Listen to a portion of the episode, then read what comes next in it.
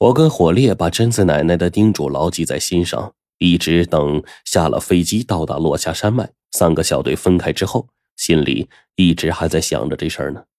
倒是这会儿，火烈这家伙依旧是有说有笑的，并没有把贞子奶奶的叮嘱啊多去想。也就是四十来分钟的功夫，我们便已经到达了另一座沿海小镇。此刻正是下午时分，陆续有渔民出海刚刚回来，有的人满脸喜悦满载而归，也有的人并不是那么高兴，打到的鱼只勉强够一天的开销。这时候，火烈对我说：“按地图看，从这小镇后面进山就是落下山脉的最东端，咱们晚上收拾收拾，带起干粮。”明天一早进山寻找吧。说着话，火烈就拉上我去吃当地的特色美食了。看得出来，这家伙之前执行任务啊，似乎没少遭沿海地区待呀。而且，这家伙本身就是崂山弟子，算起来他本来就是南方人，对这边的很多生活习俗啊都是非常熟悉才对。果不其然，火烈这个时候悄悄对我说。沿海的渔村小镇之类的地方啊，直到了现在，每年都有祭祀海神的习俗。陈子，我之前执行任务的时候，看过非常古怪的一幕，就是一个类似于这样的小镇上，我看到当地村民拿整头的牛羊生猪投入海中，霎时间血腥味乱飘，那些东西啊，很快就消失在海面上了。切，不是你想说明啥呀？这时候。我不耐烦的看着火烈，心说：“这家伙怎么今天神神叨叨的？”你看今天天上的云。说着，火烈就让我看头顶上的云彩。我抬头一看，一大片红光的云彩在天空中飘荡着，将整片天空都染成了金色的。这时候，我不由得摆摆手：“这不就是火烧云吗？这有什么呀？”哎呀，一看你就不明白了吧？火烈说着话，边指着当中的几片云对我说：“老山有一种望气的办法，其实啊，就是望云气，能从云气当中得出一些世间奥秘。这么准？”我顿时一愣，随后反问火烈：“那你从这些云气当中看出什么来了？”火烈道长，你倒说说呀！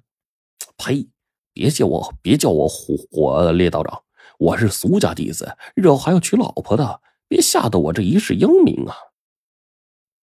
火烈呢，当即就开始反驳起我来。随后，这家伙神秘兮兮的就对我说：“哎，你看天上那几片凑在一起的云彩，这云气呀，主有主云和片云以及散云之分。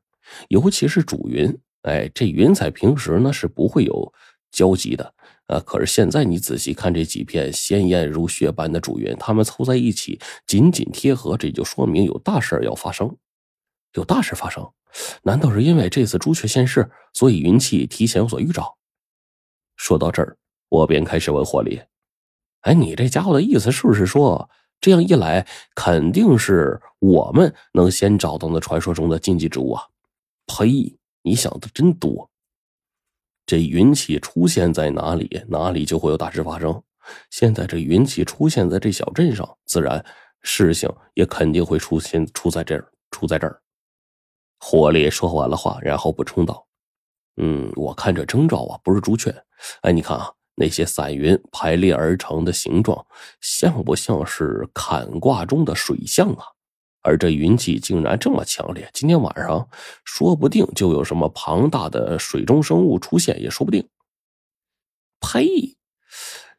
你以为咱们运气这么好啊？大晚上落个脚还能碰到这玩意儿？我当即摇头，无视了火烈的话，继续吃着碗里的东西。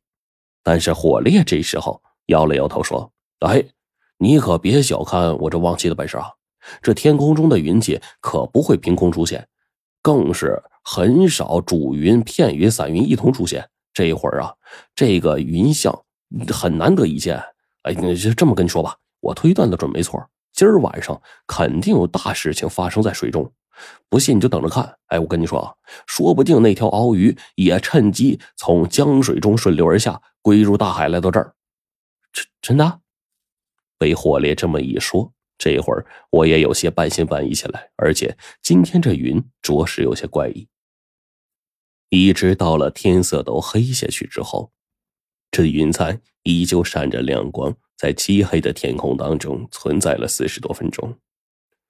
我再次回头看去，不由得也对火烈的说辞越加的相信几分。不过随后我就问火烈：“那今天晚上就算真有大事发生在小镇附近，那关咱们什么事啊？”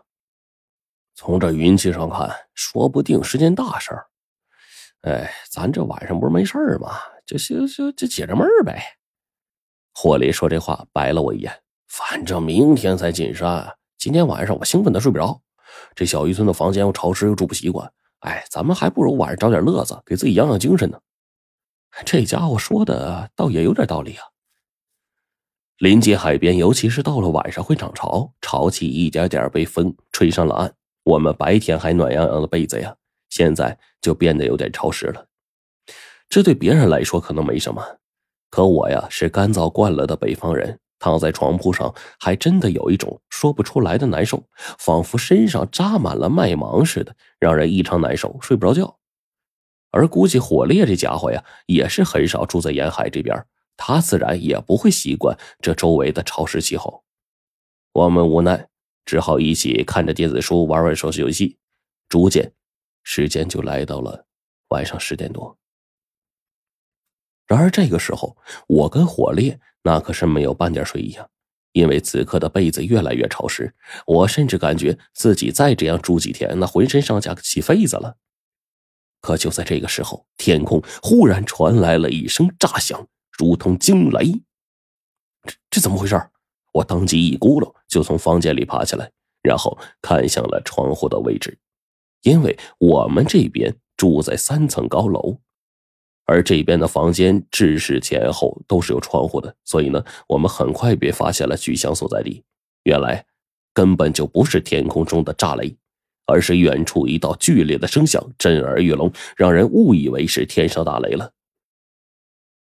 而在这一瞬间，潮气越来越重。我们仿佛听到了远处越发轰鸣到振聋发聩的声音，紧接着几块硕大的石头便顺着山体滚落下来，远处就响起了房屋倒塌的声音。